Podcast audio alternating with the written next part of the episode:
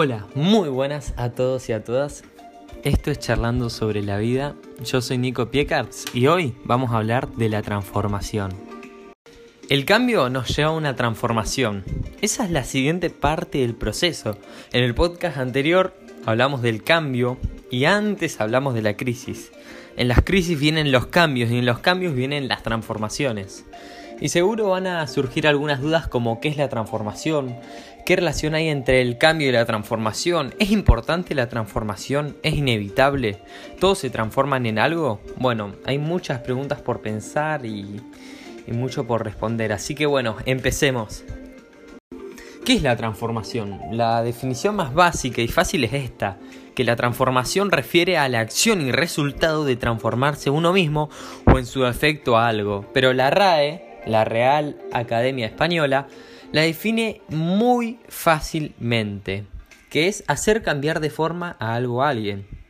Ambas definiciones son muy simples pero a la vez muy interesantes. Hablamos de acciones, de resultados y de cambio. Podríamos decir, luego de ver estas dos definiciones y hablarlas, que la transformación surge luego de que haya una cantidad de acciones que lleven a uno o a varios cambios como resultado.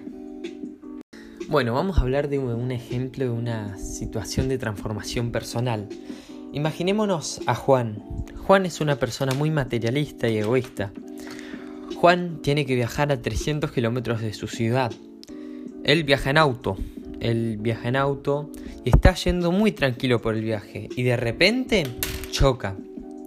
Esa situación, esa acción, lo lleva a Juan a cambiar radicalmente. Juan deja de que lo materialista ya no sea su prioridad en su vida. Juan aprende esa situación y cuando aprende de ese cambio se transforma en una transformación personal. Ahora, hablando de Juan, pensemos, Juan tiene un antes y un después, una situación sustancial, de la, una situación fuerte que cambia todo lo que tenía en la cabeza todas sus creencias, todas sus limitaciones. Generalmente, eh, cuando pasan situaciones de tan fuerte impacto, suelen convertirse en enseñanzas y también en aprendizajes. Eh, nos ayudan a poner límites, nos ayudan a dar cuenta de cosas que, que no somos conscientes y también nos dan cuenta de que tenemos que hacer una transformación, un cambio en algún sentido. Miren a Juan, tuvo una transformación personal. Pero ¿cómo llegó a transformarse? Hubo una acción, un hecho, el accidente automovilístico. Luego vino el cambio en su vida, un cambio irreversible, que es la misma experiencia del accidente. Y por último aprendió, él interpretó y significó su experiencia de vida. Dijo, mira, pude llegar a haber muerto y yo le estoy dando tanta importancia a lo material. Entonces, así surgen las transformaciones. Hay una acción o un hecho que nos lleva a cambiar. Puede ser por distintas razones, como estar harto de una situación o de algún resultado, o como consecuencia de un hecho inesperado como tuvo Juan, y en casos irreversibles, porque Juan no puede volver el tiempo atrás y cambiar lo que le pasó. Entonces, las transformaciones llevan a las acciones, que lleva al cambio, que lleva un resultado. Investigando un poco y leyendo, llegué a una página que nos hablaba de la fórmula de la transformación y me pareció muy interesante. Y dice lo siguiente, las condiciones de cambio se generan por decisiones o por crisis. Y es totalmente de acuerdo con lo que venimos hablando. La transformación implica la creación de nuevas condiciones de vida interna que permitan adaptación activa a las exigencias del entorno. La transformación hace que nos sintamos bien con respecto a lo que hay afuera. Habla de un trabajo interno para sentirnos bien con cómo está lo externo. Después dice, la particularidad de los sistemas sociales es que la calidad de las emociones define el resultado del proceso de transformación y el modo de adaptación. Acá nos habla de que para poder hacer una transformación es muy importante tener en cuenta las emociones y hacer un muy buen uso de ellas. Dice, la, transformar la estructura de un sistema humano no significa cambiar la imagen de lo que somos, sino cambiar la forma de cómo vivimos. No hay que cambiar quién somos, sino cómo somos.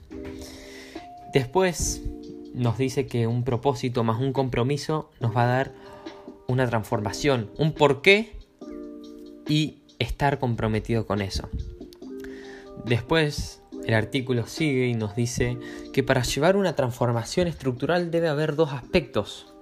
El primero es darle una significación a los movimientos y decisiones de cambio, darle un porqué. Esto nos va a permitir salir al mundo que ya conocemos y abandonar nuestra zona de confort, la seguridad de nuestra rutina. La trascendencia del propósito determina la convicción para desafiar la protección de lo conocido y adentrarse en un nuevo espacio. Dice que el propósito, nuestro porqué, nos va a llevar a zonas de incertidumbre, a zonas donde no sabemos qué va a pasar. Entonces, nuestro significado va a cambiar totalmente. Nuestras acciones y nuestras decisiones. Tener un porqué más fuerte que nuestra seguridad. El segundo eh, aspecto que toca el artículo es el siguiente. Dice que es necesario contener el impacto emocional de las negociaciones con el contexto.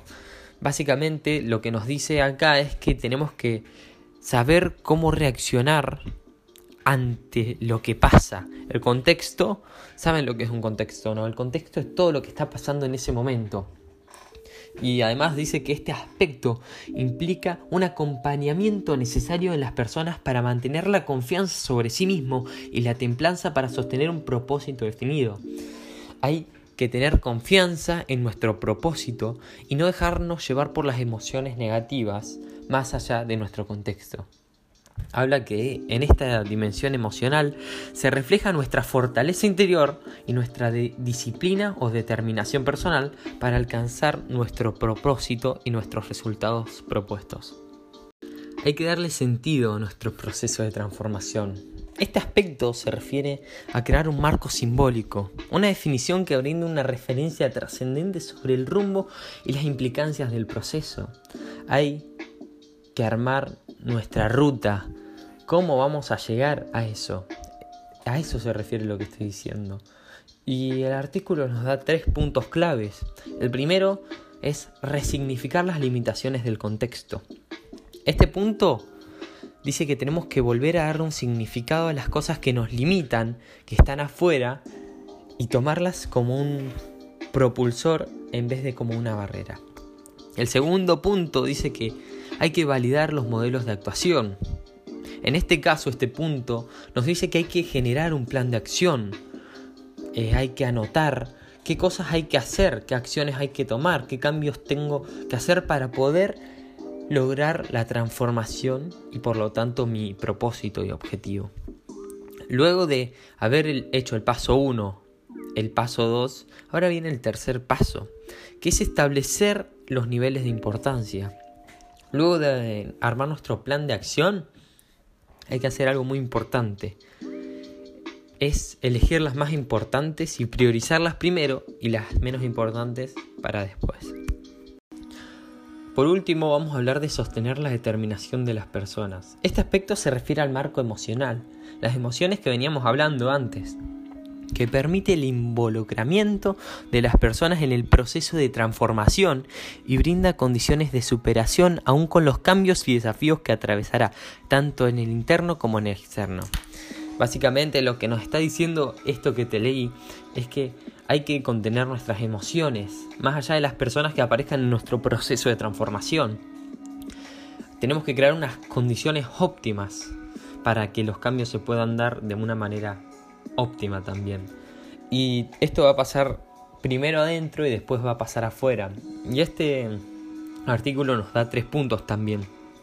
El primer punto es extender el impacto de los resultados, que dice que cuando haya un resultado positivo, tenemos que alargar ese impacto que nos genera en nosotros. Esto nos va a permitir mantener una mentalidad ganadora, mantenernos motivados, inspirados y poder llegar al punto de transformación que nosotros deseamos. El segundo punto que nos plantea es descansar en las emociones positivas. Este paso es muy importante, muy importante. Hay que sentirse bien cuando estás transformándote. Es muy importante saber que estás por el camino correcto. Por eso debemos mantenernos la mayor parte del tiempo en un estado de emociones positivas. No te digo que no puedes estar triste, desmotivado. Pasa. Pero lo que no puede pasar es que vivamos en esas emociones. Por último, nos tira un punto clave. Y creo que este sí es el más importante de todos. Que habla de contemplar al futuro en el presente. Básicamente nos habla de la visualización del futuro, que es muy importante para poder generar estas emociones del punto anterior. O sea, nuestra herramienta va a ser visualizar lo que queremos para generar emociones positivas, pero hay que diferenciar una cosa, nos dice. Visualizar el futuro es distinto de vivir en el futuro. Si no, no te apegues a ese futuro y esa imagen que estás viendo sino usarlo como una herramienta para lograr la transformación, para generar esas emociones, para mantenerte motivado y con la actitud correcta para lograr esa transformación. Bueno, hasta acá es el podcast de hoy. Quería agradecer a todos los que están escuchando. Estamos muy activos. Espero que te haya gustado, que lo estés disfrutando. Y si lo querés compartir me ayudarías muchísimo y no te olvides de seguirnos. Así que nos vemos. Chao.